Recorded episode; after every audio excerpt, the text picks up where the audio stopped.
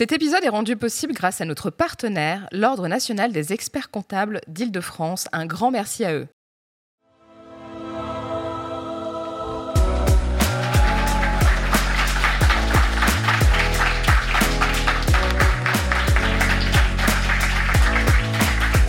Heureusement que notre chauffeur de salle préféré a rejoint le plateau, Malek.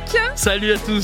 Salut Malek, tu es euh, conseiller en communication politique. Oui, plus pour très longtemps, mais euh, encore. Quelle drôle d'idée. tu es host and producer Yes. euh, du podcast Autour de moi. Exactement, le podcast où on demande à nos invités de ne pas parler d'eux, mais de parler de ceux qui sont autour d'eux. Ça marche? Ça marche très bien, euh, des épisodes disponibles Enfin, sur ça marche YouTube. parce qu'ils arrivent à parler des autres. et Ils arrivent. J'ai réussi à faire parler François Hollande de sa maman, qui ne- ce qu'il ne fait jamais, donc je peux tout faire. Le dernier épisode avec Malik Bentala, interview exclusive à écouter et à regarder sur YouTube et toutes les plateformes de Prochain, podcast. prochain invité, t'as le droit de spoiler ou pas? J'ai pas le droit de spoiler, mais on. Alors, il va en avoir pour tous les goûts. Pour des fans d'art contemporain, il y aura des choses. Pour des fans de sport, il y aura des choses. Ah. Pour des fans de sport de combat, notamment. Et de sport, d'art contemporain Euh, alors, ça, on- il va falloir que je brainstorm dessus. Ok. non, mais je suis content de vous retrouver. Petite- Ah, purée, moi aussi, Ça longtemps, contente. purée. Génial, merci d'être là, Malek. Deuxième super chroniqueuse de la soirée, Latifa. Bonsoir, Latifa. Bonsoir, bonsoir tout le monde. Ravie de te retrouver aussi. C'est la première fois qu'on est en plateau ensemble. Ouais. Donc c'est cool. Ravie de te rencontrer en Oui. chair et en os. Euh, Latifa, tu es présidente du mouvement. Oui. Tu peux nous en parler un peu, s'il Oui, te plaît le mouvement, c'est une organisation de mobilisation citoyenne.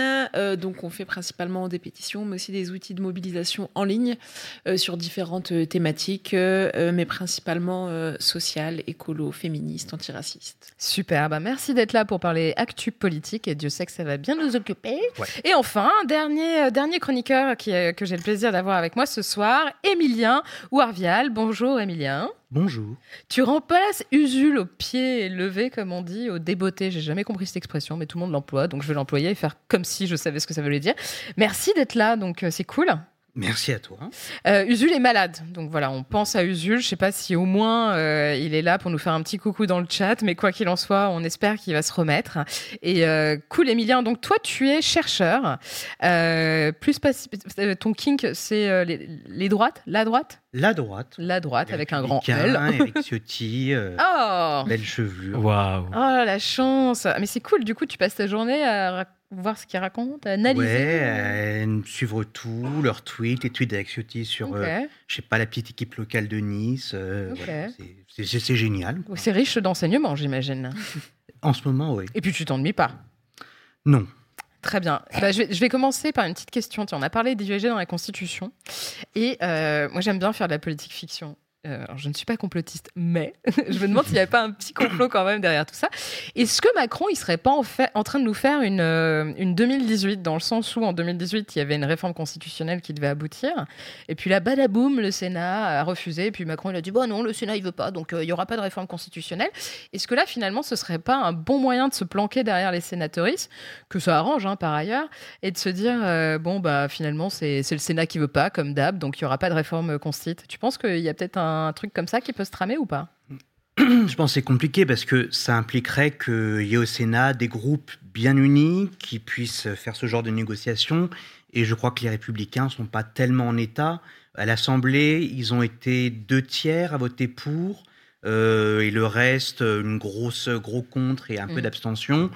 On sait qu'au Sénat, ils sont plus vieux, plus conservateurs, tout ça, mais a priori, il n'y aura pas de bloc quoi, pour ça. Donc ça risque d'être un peu compliqué de juste dire c'est la faute au Sénat parce que cette fois-ci, euh, tous les partis ont l'air de s'être un peu engagés dans l'affaire. Donc euh, euh, et en plus lui-même, je veux dire à un moment donné, je- on peut esquiver tous les sujets, on peut assumer, mais à un moment donné, on lui on lui demandera bien de faire quelque chose, un référendum, et je ne sais pas s'il pourra très longtemps esquiver la sa responsabilité. Ouais, c'est clair. On, on parlait, euh, Sarah parlait tout à l'heure des débats qu'elle a entendus, notamment euh, des, des prises de position, des prises de parole de la part des, des députés LR. Et elle disait à quel point elle était euh, choquée de voir euh, ces, ces prises de position et de voir le recul un peu dans, ces, dans cette vision des choses et aussi un, un côté un peu réactionnaire, lever de bouclier. Chez LR, c'est quelque chose que tu, que tu constates aussi?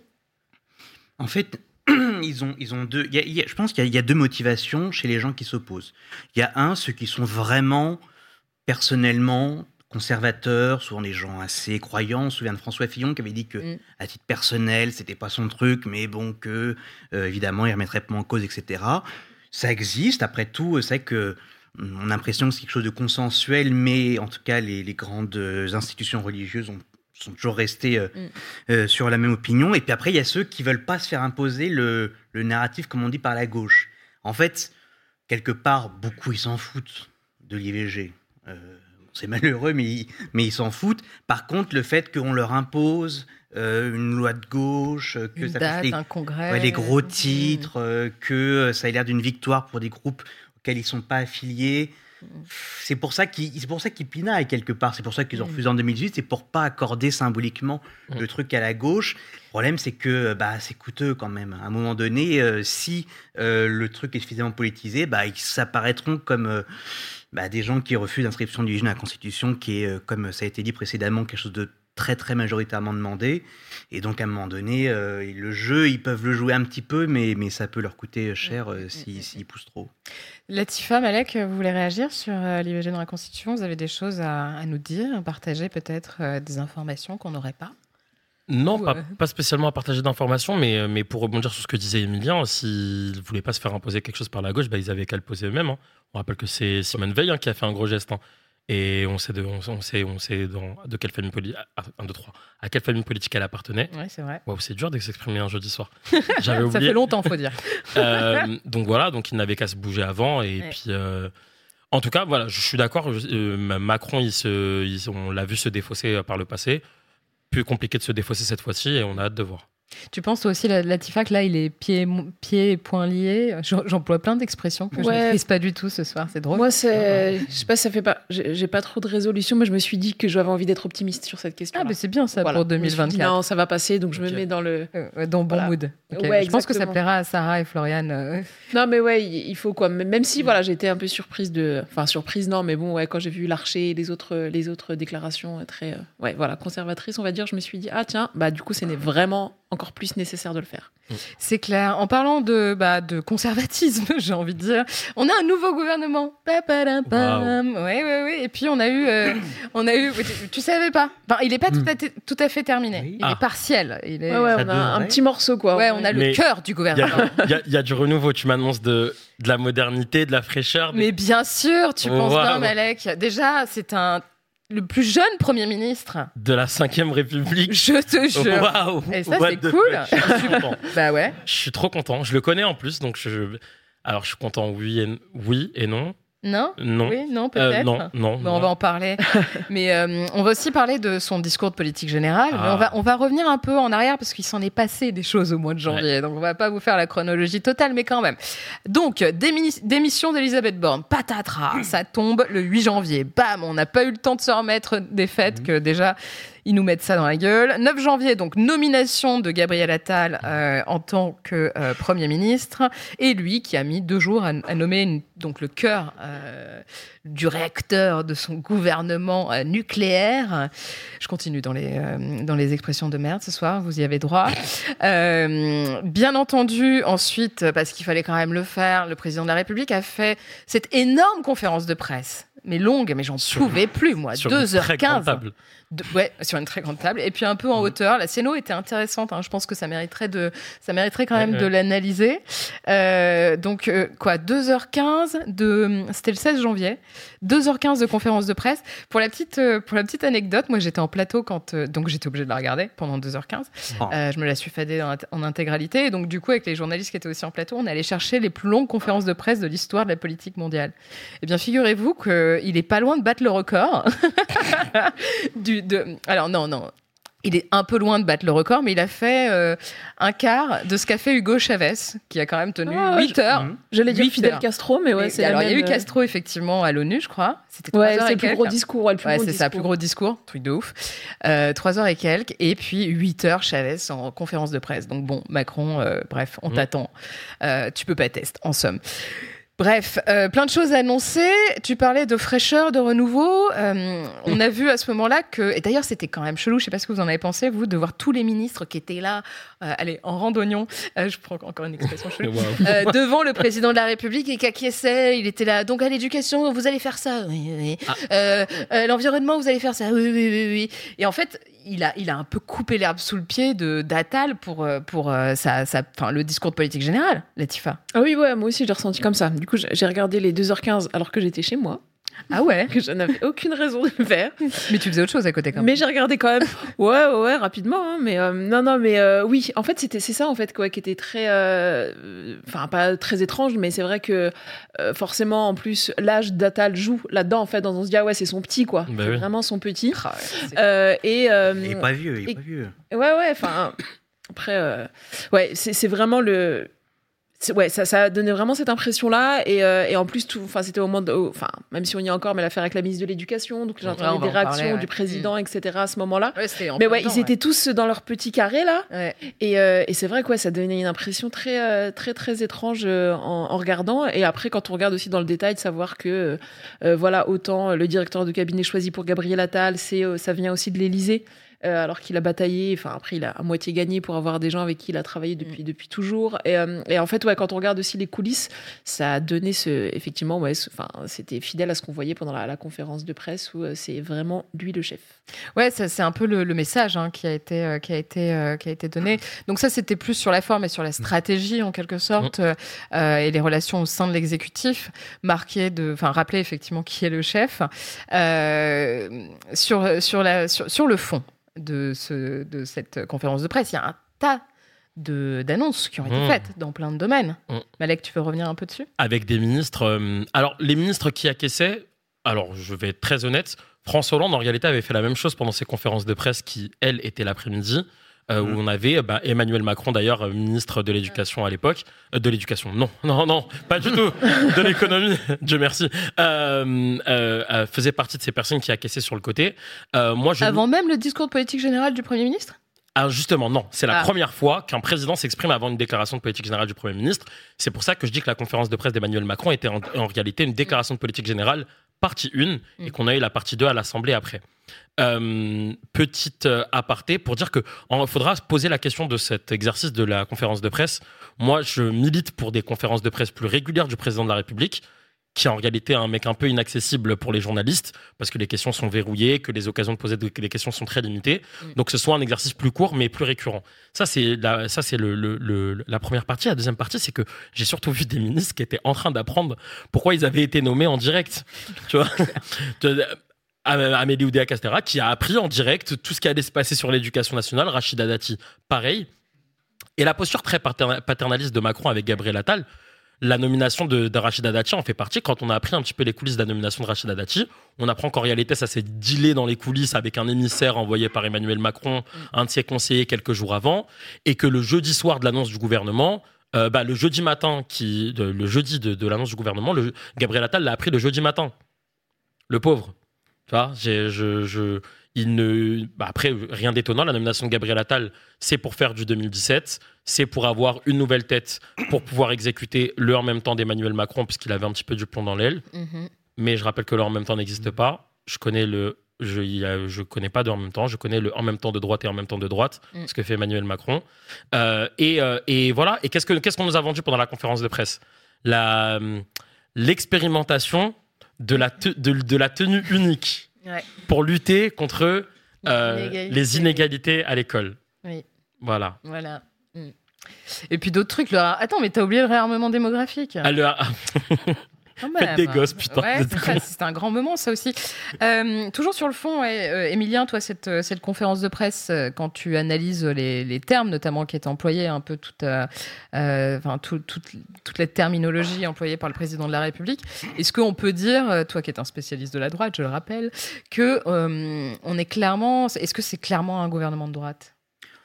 Je pense qu'on Un peut le programme, dire, oui. un programme de droite. C'est pas parce que en fait Gabriel Attal a été euh, président de l'UNEF, euh, non du PS pardon, c'est pas pareil, Euh, du PS Sciences Po il y a euh, 15 ans maintenant, euh, que euh, voilà, ça c'est enfin un gouvernement équilibré.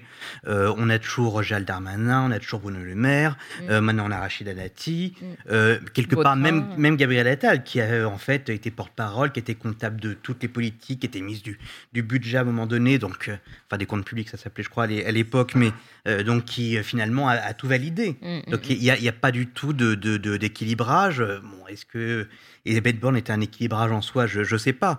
Mais et en plus, quand on écoute donc sur le- le- les termes, et même en fait l'ambiance un peu générale du truc, c'est-à-dire qu'on a l'impression que euh, bah, les citoyens ils ont fait un peu n'importe quoi et il faut les recadrer. Donc euh, par exemple, euh, bon bah les enfants regardent trop les écrans, donc il faut arrêter ça. On ne sait pas trop comment, mais il faut arrêter ça. Il faut recommencer à faire des enfants. On va mettre l'uniforme. puis après, quand on écoute Gabriel Attal, la politique générale, euh, il Mm. y a le côté vous vous salissez, vous cassez, bon bah vous Mm. allez payer. Mm. Donc il y a- il y, a vraiment le côté, bon, on va remettre de l'ordre, qui est ouais, quelque chose entre euh, le côté euh, très euh, répressif, puis le côté un peu paternaliste, quoi. C'est-à-dire qu'on va expliquer aux gens quoi faire. Et Ouais, une et- volonté, moi, j'ai remarqué de vraiment vouloir contrôler les corps, quoi. Ah oui, et contrôler les gens. Il y a un Ouais. côté. on- les, les, les, les- les- les universitaires parleraient, plus, par exemple, d'un gouvernement pastoral ou de. Ils citeraient Foucault, peut-être gouvernementalité de ça. En fait, l'idée que l'État, il va contrôler les populations comme c'était Mm. un genre de, de stock un peu à, à Mm. bien gérer, à bien élever. euh, et que- quelque chose qui, du coup, euh, rompt quand même avec. euh, un, penchant très individualiste, développement personnel, qui était un peu le cas, qui était un peu là en, en 2017. Là, c'est vraiment euh, la société, elle doit euh, marcher dans l'ordre, euh, faut arrêter les conneries, donc et le doigt sous la couture. Et en fait, il, il fait, un- il veut faire un peu la société, ce qu'il fait avec son gouvernement. Ouais, un. DRH, quoi. Ouais, c'est ça. Hein Mais euh, toi, Latifa, euh, et aussi au regard euh, du, du, gou- du discours de politique générale de, de Gabriel Attal qui a été prononcé donc avant-hier à l'Assemblée nationale, est-ce que tu partages cette, euh, cette vision de cette volonté de contrôler, cette vision de vraiment genre euh, imposer un peu une certaine forme d'autorité? Enfin, les, les termes ont quand même un sens. hein. Les- le, terme autorité a été, emp- a été euh, employé à maintes reprises et par Macron et par Attal. Il y a eu aussi la question de la souveraineté qui était Mhm. très présente, la question de l'identité qui était très présente. Pour toi, ça présage de quoi tout ça? Ouais, ouais, enfin, pas forcément de choses positives, mais aussi la question du travail. Euh, notamment, ils en- on en a reparlé, enfin, il en a reparlé, de dire on doit pas avoir le droit à la paresse, ou d'exclure en fait toute, le, toute discussion ou toute euh, éclosion ou alors développement d'idées dans ce, dans ce champ-là, en fait. C'est-à-dire que d'exclure la possibilité d'une autre société qui est possible et ou de modes de fonctionnement qu'on ne connaît pas ou qu'on voudrait expérimenter et revenir vers quelque chose euh, que l'on connaît, qui n'a pas forcément fait ses preuves, mais voilà, ouais, des très autoritaires, de très cadrés, etc. Parce que peut-être que ça rassure une partie de la population, parce que c'est ce qu'on connaît, mais ça manque réellement d'ambition politique, ça manque de voilà vision de la société, courage etc. même. Oui, de courage complètement, mais de se dire est-ce qu'on doit pas créer autre chose ou dans au moins certains domaines imaginer d'autres choses, construire voilà d'autres imaginaires politiques ou de, de Mm. société pour pour les gens. Et euh, un président élu qui est le plus jeune euh, qu'on a, enfin que certains avaient dit ouais voilà euh, moderne, euh, espoir pour certains, euh, enfin qui apportait de l'espoir pour certains. En fait, on se rend compte que oui, je sais pas si, euh, enfin pour moi c'est si on avait eu Fillon, ça aurait été la même chose. Bah, je- c'est ce que je voulais dire en réalité.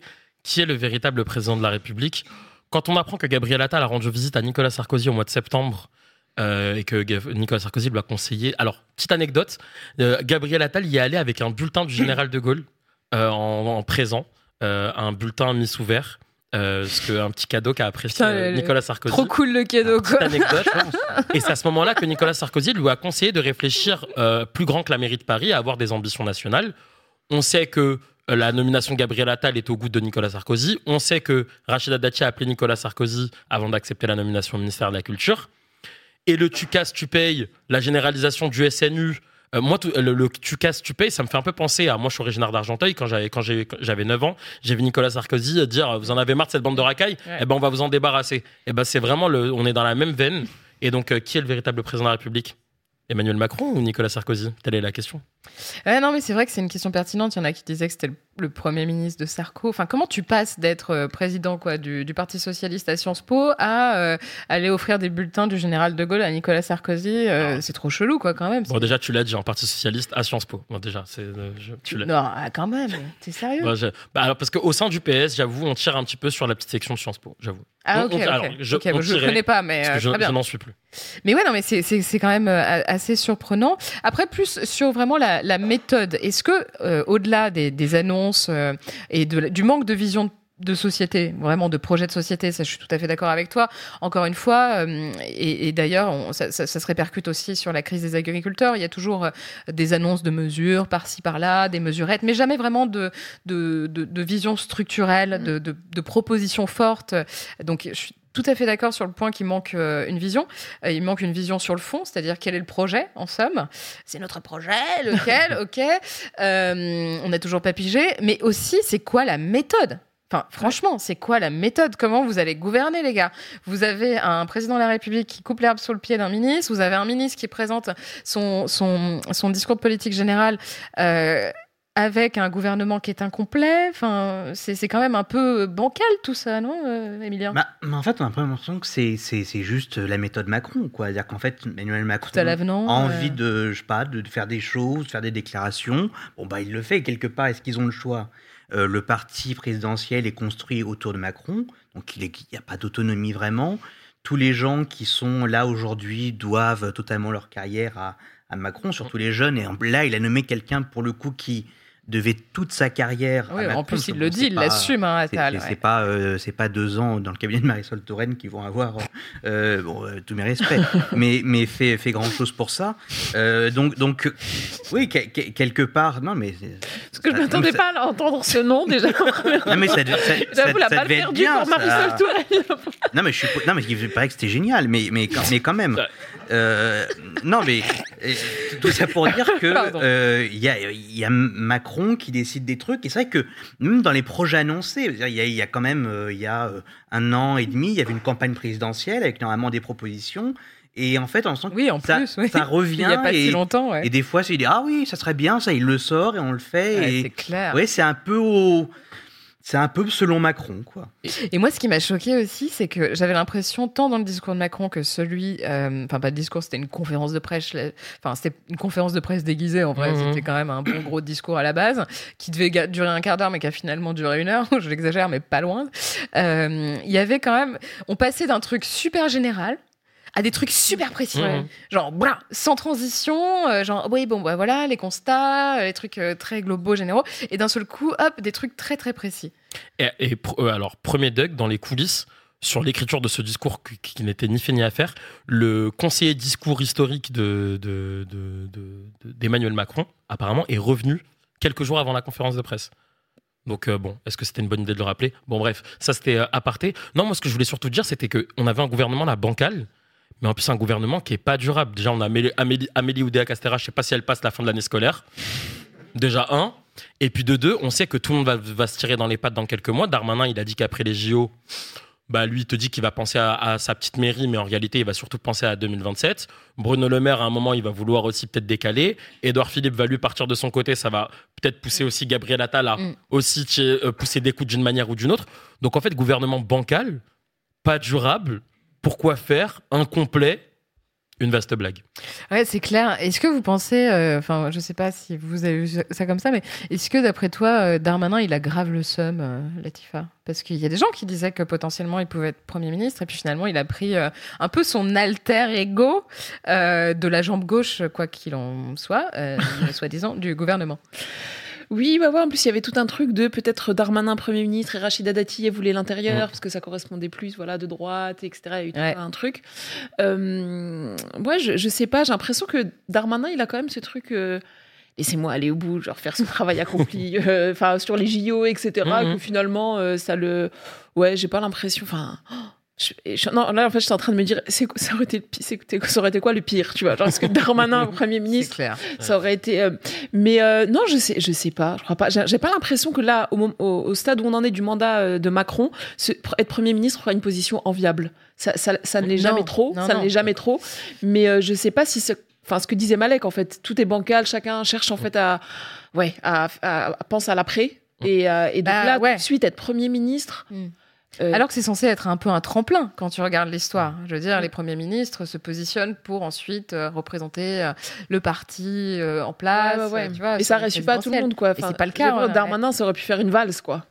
Ouais, pour euh, voilà, le, le- le cramer complètement euh, plus, que, plus que ça. Pour, Ou alors peut-être que c'est ce qui va se passer avec Attal, qui lui aussi a des ambitions présidentielles. Ouais. Il ne les a jamais vraiment cachées, on est d'accord. Bah, moi, je suis plutôt de ton avis, tu vois. Je pense que la, peut-être que la, enfin, je- la question se pose de est-ce qu'on refuse Matignon ou pas? Ça, c'est un débat que j'ai eu avec des potes d'ailleurs. Euh, mais, Ah, moi, euh, je le dis tout de suite, ça sert à rien de m'appeler. hein. mais je sais pas si c'est une bonne euh, strat euh, s'il souhaite, euh, s'il a des ambitions élyséennes après, quoi. Ouais. Je pense pas. Affaire à suivre. Il nous reste encore 2-3 minutes sur ce sujet. Est-ce qu'on prendrait pas un peu de temps pour parler de notre ministre de l'Éducation et des Sports? Est-ce que ça suffit de 3 minutes Non, c'est vrai du coup. Bah, euh, allez, en deux mots, les faits les plus marquants de cette histoire qui n'a de cesse de s'alimenter au fil des jours. Euh, Moi, j'imagine les confs de presse de Mediapart qui sont en mode alors attends, on appuie sur tel bouton, sur tel bouton. Non, non, on- ils ont un calendrier bien précis de toutes les boules puantes qui vont pouvoir sortir à son égard.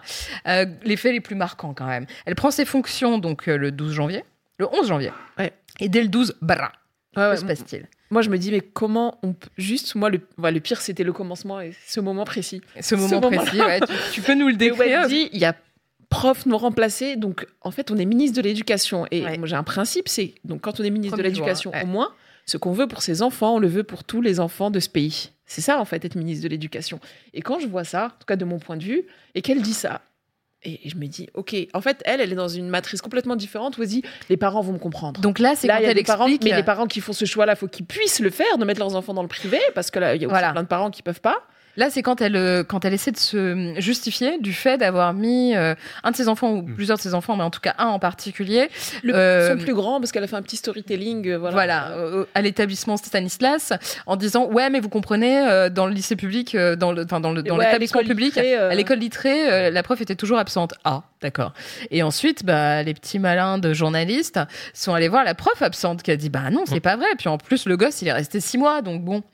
Euh, et là, bah, shitstorm, Ouais. évidemment. Ah, Ouais, Et- puis en plus, j'avais lu qu'avant, Attal lui avait dit pourtant de ne pas aller sur le privé, il avait briefé, etc.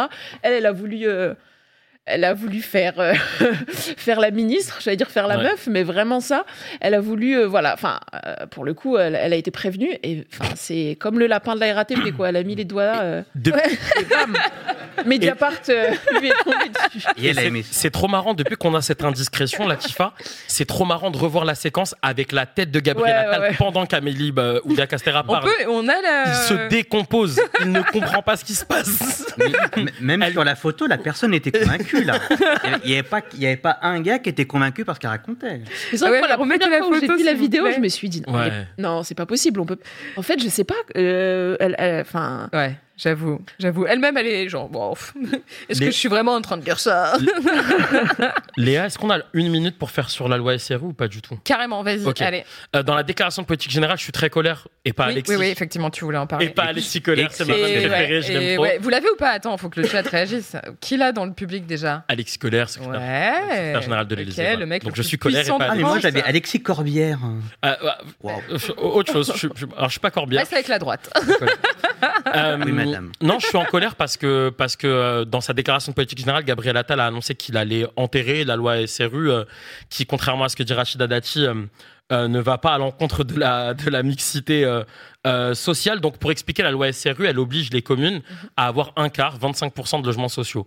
Euh, comme je dis très souvent, il y a beaucoup de villes qui préfèrent payer des amendes, qui en réalité ne sont pas folles, euh, plutôt que d'a- d'accueillir et de prendre leur part de logements sociaux dans C'est leur quoi, tu sais, les montants après? Je les ai pas du tout. Je les ai plus en tête, mais je, moi, je, peux te en dire tout cas, c'est pas je peux- prohibitif. Je peux dire que nous, par exemple, dans le Val d'Oise, on avait fait un rallye avec des maires bah, de gauche, disons, disons les choses. On a fait un rallye des villes que j'appelle les villes délinquantes, en allant rencontrer les maires, en leur disant mais pourquoi vous ne prenez pas leur part? Et ils te disent clairement, les amendes sont tellement pas ouf qu'en vrai, on préfère les payer et maintenir euh, nos, euh, nos habitants heureux, euh, loin de des pauvres. Et donc, ce qu'a- qu'a nous que nous a annoncé Gabriel Attal, c'est que dans ce calcul-là, des 25%, ils allaient intégrer les logements intermédiaires euh, qui sont souvent occupés par la classe moyenne, ce qui fausse du coup totalement le, le calcul, ce qui va à l'encontre de la philosophie de la loi au tout début. Euh, la fondation Abbé Pierre, euh, l'Abbé Pierre, Abbé Pierre s'était battu justement pour, pour, pour cette loi et vent debout. Waouh, moi aussi j'utilise des, expressions folles aujourd'hui. Et, euh, et comment là où en fait il fallait renforcer les sanctions et peut-être augmenter les amendes, bah, bah voilà. Donc il y a ce nouveau calcul qui est annoncé par Gabriel Attal pour en réalité maquiller une intention profonde qui est de euh, bah, laisser cette ghettoisation, les pauvres entre eux. Euh, Et voilà. Et en vrai, je suis très colère après ça. Oui, et puis ça va pas du tout favoriser la mixité. Comme Pas du tout. Pas du tout. Naturellement. Et ça va certainement mettre encore plus de gens dans la merde quand on Comme- sait, avec euh, le- la publication du rapport de la De Fondation, la Fondation Abbé Pierre. Abbé Pierre, qui euh, souligne qu'il y a quand même 4,3 millions de personnes qui sont euh, au, mo- au- au pi- enfin, au mieux mal logées et que le reste sont des personnes sans domicile ou dans des conditions très précaires. Comme je, et comme je, je, je, je réitère, je sais qu'on n'est pas tous d'accord sur le sujet, mais on ne lutte toujours pas contre les inégalités scolaires, sociales, avec un uniforme à l'école. Ça, on est bien d'accord. Uniforme qui sera généralisé, nous a-t-il appris, euh, en 2026. Youpi you, a priori. Il y a une vision du coup. hein. Bah oui, du coup, une Ouais. vision. Oui, c'est vrai, t'as raison. Ça donne il y a une vraiment envie de faire ouais. des enfants, quoi, pour qu'ils se retrouvent sapés comme ceux de Fillon. euh, et- Ah ouais, c'est Tellement. vrai. Non, oui, parce que Tellement. c'est vrai qu'on a vu, on a eu, euh, on a eu la chance d'avoir un petit aperçu euh, de l'uniforme. c'est sympa. Euh, c'est vrai que ça donne envie, effectivement. Pour le réarmement démographique, euh, c'est c'est très convaincant. Merci.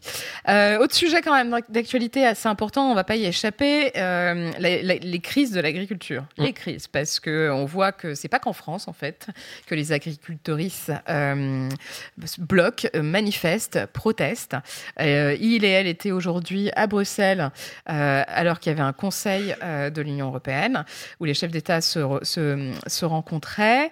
En France, on a une mobilisation qui dure depuis déjà quelques jours avec des revendications assez spécifiques et assez claires, mais qui touchent plus globalement à une volonté d'avoir une rémunération plus juste et aussi une, un- une levée euh, de, tout ce qui est euh, normes euh, contraignantes.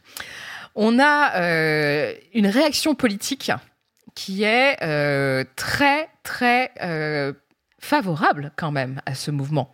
Ce qui est assez étonnant. On va parler euh, peut-être aussi de, euh, euh, de euh, comment le- l'exécutif, et euh, plus particulièrement en la personne de Gérald Darmanin, ministre de l'Intérieur, a dit que c'était finalement une, une protestation euh, légitime, Mhm. digne et que euh, bah oui c'est pas c'est pas tant grave finalement de, de brûler des, des, des- des bâtiments parce que euh, c'est des revendications qui sont euh, légitimes. Je le cite. Alors, deux phrases.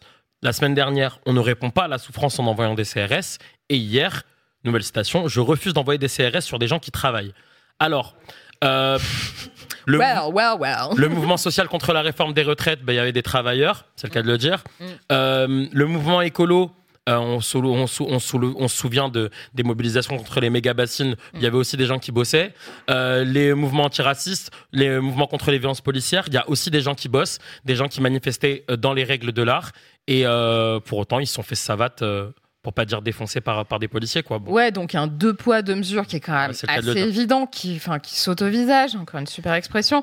Euh, c'est quand même un peu rageant. On peut se le dire. Enfin, moi, ça m'agace de me dire qu'on a, enfin, que ce traitement. Je dis pas qu'il faut euh, aller euh, frapper euh, la gueule des agriculteuristes, hein, loin Non, de non. là, et de leur envoyer les CRS. C'est pas du tout le propos. hein. Je pense qu'effectivement, la mobilisation est légitime, que ce sont des métiers qui sont en grande souffrance, euh, notamment du fait des, des- des, ben, d'un d'un tout à de cette vision très capitalistique du métier, etc. Rendement, rendement, rendement, production, production, production.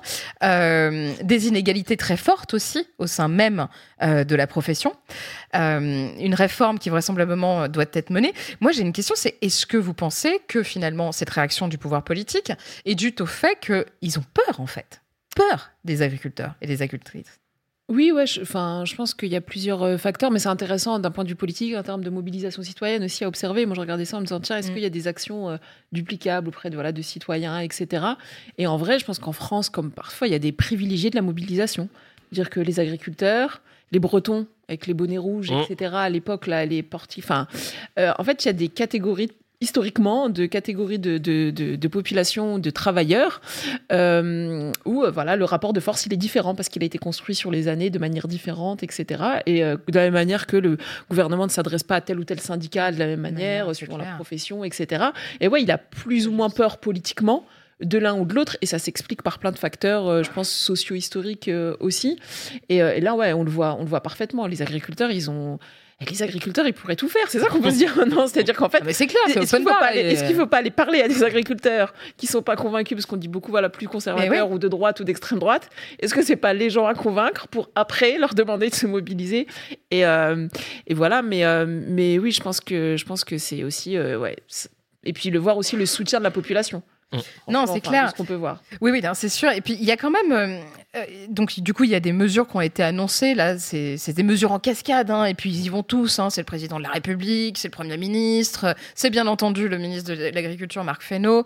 Euh, c'est aussi le ministre de l'Économie, Bruno Le Maire, qui a dit aujourd'hui non, non, non, non, on va faire respecter la loi Egalim, etc. Donc, euh, quand même, des revendications, même sur le plan européen, que le, le chef d'État lui-même s'est engagé à porter. Il a rencontré aujourd'hui la présidente de la Commission pour parler du sujet. Donc vraiment, Attal a dit qu'il avait appelé aussi. Enfin, les revendications sont vraiment portées, reprises au, euh, au compte de l'exécutif. Et puis, euh, les réactions aujourd'hui, donc on a effectivement euh, les, les figures de proue du mouvement qui sont la FNSEA et JA, qui sont donc jeunes agriculteurs, euh, qui ont appelé à débloquer le pays et à trouver, tu parlais de sociologie des mouvements, etc., cit- enfin des mouvements citoyens et des mobilisations, qui ont appelé à une nouvelle forme de mobilisation. Des réactions globalement assez positives, en tout cas de la part de la FNSEA et de JA. Et puis la Confédération paysanne qui dit bon, ok, il y a quelques an- annonces effectivement.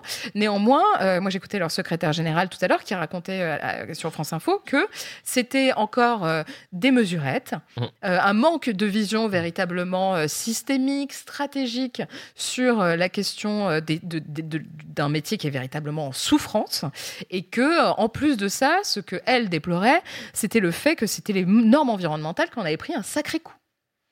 Le, le, le- ce qui est aussi intéressant à voir, c'est la différence entre. Bah, par exemple, je prends les jeunes agriculteurs. On a donc les- le leader qui a annoncé donc qu'il fallait lever les blocages, que voilà, il était plus ou moins satisfait des avancées.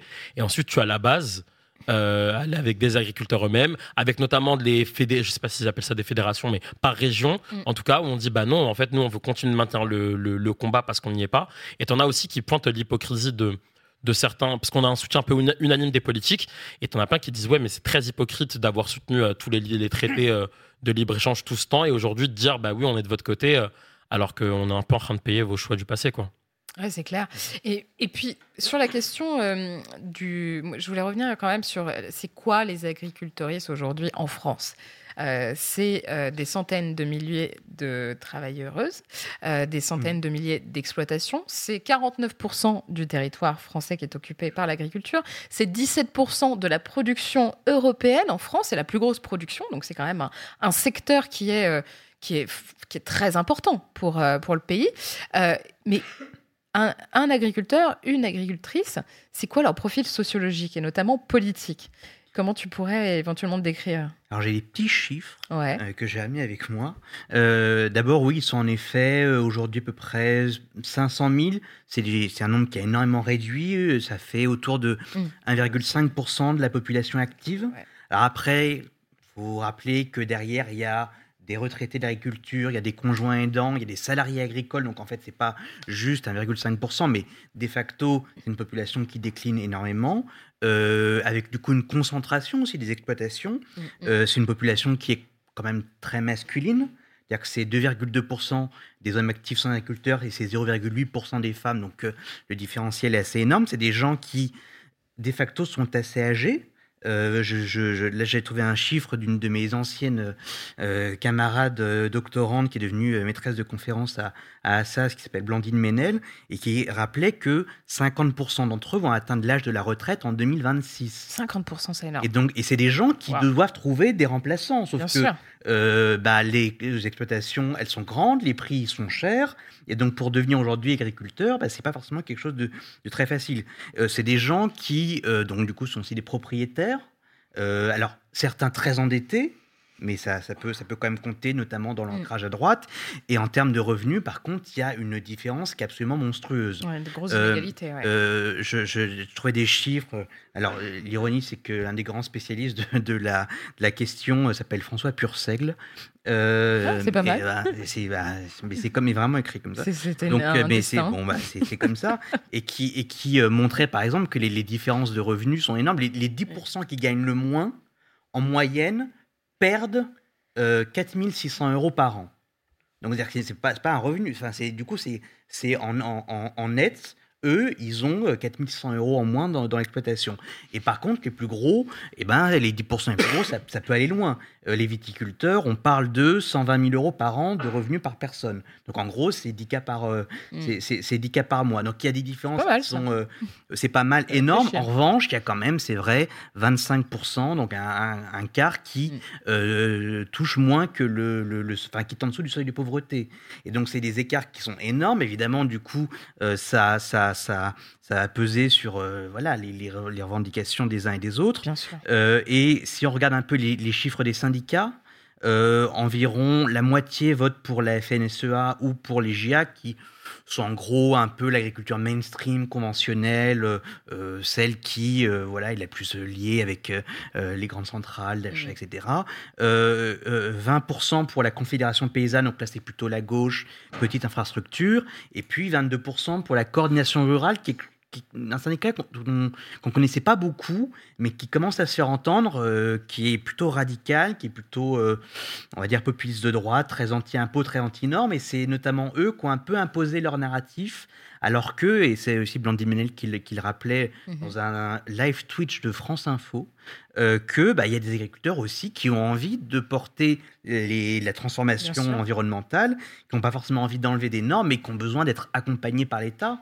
Et, et ce, que tu, ce que tu disais euh, sur le fait que bah, annoncent des mesures, des mesures, oui, et en même temps, c'est un peu les plus faciles. Quoi. Supprimer une norme, je préfère un, un arrêté préfectoral, euh, c'est le plus facile. Ça correspond à un récit sur Mm. la situation agricole qui est quand même un peu suivi euh, de la droite ou de l'extrême droite, pour lequel les vrais euh, agriculteurs Mm, mm, euh, mm. ont une petite préférence, mais aussi pour Macron. Et, euh, et c'est le, c'est le, truc qui coûte pas cher, quoi. Ouais, la ouais, vraie situation, elle est, elle est hyper complexe, quoi. Et ça se règle pas en deux jours. Oui, ben justement, peut-être pour finir sur, sur ce thème, avant de recevoir notre invité euh, pour la prochaine séquence, euh, Latifa, est-ce que tu penses que euh, la situation va se calmer? Est-ce que la mobilisation est de nature à s'essouffler ou est-ce que tu penses que, parce que là on voyait qu'il y a un appel à- au déblocage, pour Ouais. autant il y en a qui continuent à bloquer, est-ce que tu penses que finalement les, ad- les, les annonces en cascade du gouvernement sont de nature à répondre aux inquiétudes et aux attentes de celles et ceux qui ont bloqué le- les routes ces derniers temps?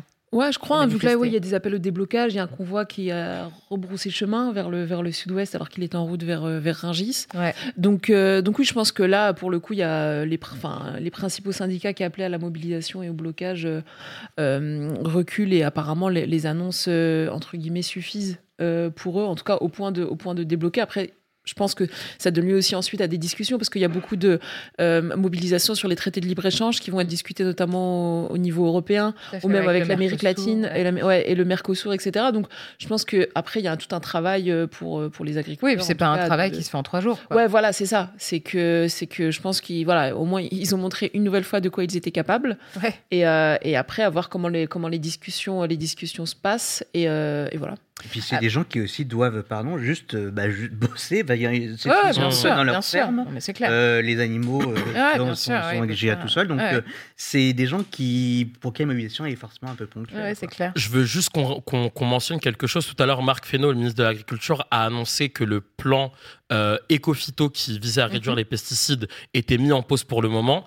Euh, on sait le nombre de cancers que ça générait, notamment chez les, chez les agriculteurs et agricultrices. Donc, donc je, je, enfin, on le tiendra pour responsable à l'avenir parce que cette décision, je pense, est lourde de sens. Et ensuite, c'est Libération qui titrait ce matin. Et si on réglait cette question-là par l'écologie, et oui, en fait, je, je, je pense qu'en fait, c'est c'est la, c'est la lutte des agriculteurs pour qu'ils puissent vivre dans leur travail, mais ce n'est pas que ça. C'est aussi bien manger. C'est aussi la lutte du bien manger et de comment bien manger. Euh, J'ai quelques chiffres là sur les, sur les Mhm. industriels de l'agroalimentaire parce Ah que oui. en réalité, c'est aussi eux qu'il faut viser. La Ouais. hausse des prix de l'alimentation là depuis deux ans, c'est 21%. Et de combien les prix payés aux agriculteurs ont augmenté? Ils n'ont pas augmenté, ils ont baissé de 10%. Ça en dit long, ce qui fait et on a une augmentation des marges des industriels d'agroalimentaire de 71%. Ça, ça devrait nous faire réfléchir. La question, elle se pose là. Peut-être qu'en fait, on doit juste réinventer le modèle et que c'est peut-être le moment. Merci aux agriculteurs. Peut-être qu'aujourd'hui, vous dites que l'écologie n'est pas la solution à votre problème, mais peut-être que c'est le moment en réalité d'y réfléchir tous ensemble et, euh, et avec consommateurs industriels, je sais pas, mais et, producteurs, on puisse réfléchir à ce nouveau modèle. Ouais, bien sûr. Et puis là, en l'occurrence, les annonces qui ont été faites euh, par le gouvernement sont de nature à répondre aux principales revendications, encore une fois, de la FNSEA et de JA, mais pas forcément des autres agriculteurs et agricultrices qui pour le moment, sont assez unis dans la mobilisation, mais est-ce que ça, ça peut aussi euh, marquer un tournant dans la mobilisation? C'est ce que disait, ce que disait la secrétaire générale de la Confédération paysanne, Véronique euh, Marchesso, qui disait que oui, pour le moment, ils étaient effectivement unis. Est-ce que finalement répondre à certaines revendications de la FNSEA et de JA de la part du gouvernement n'était pas dans une certaine mesure une façon de diviser le mouvement?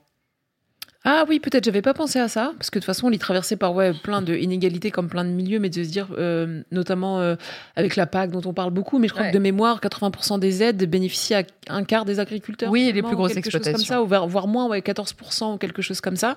Euh, donc forcément, il y a de ça, mais et, ça rejoint enfin ce que dit Mal et qu'est-ce que tu disais aussi, ce dont on parle au début, c'est que oui, jusqu'à quand en fait ça va être ce modèle, genre les agriculteurs qui mm. vont gueuler, ah on décide de se faire un plan à 400 millions, là c'est le chiffre, plus voilà des des, décisions qui ont des conséquences sur le plan euh, de, la santé et sur le plan de l'écologie. Mm, mm. Et quand est-ce qu'on développe une vraie vision euh, de l'agriculture, de l'écologie différente, de l'alimentation?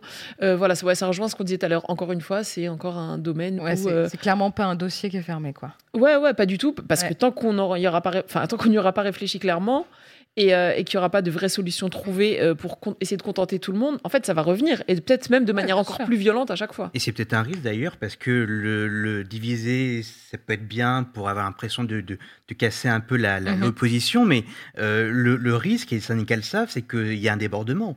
c'est que les. parce que là, certes, il y a 50% à peu près de, de votes pour les, lors des élections. Et donc, bon, bah, c'est beaucoup plus que dans le, la mm, mm, mm. population, mais à un moment donné, eh ben, ils obéissent pas toujours et des fois, ça peut aller très loin. Quoi.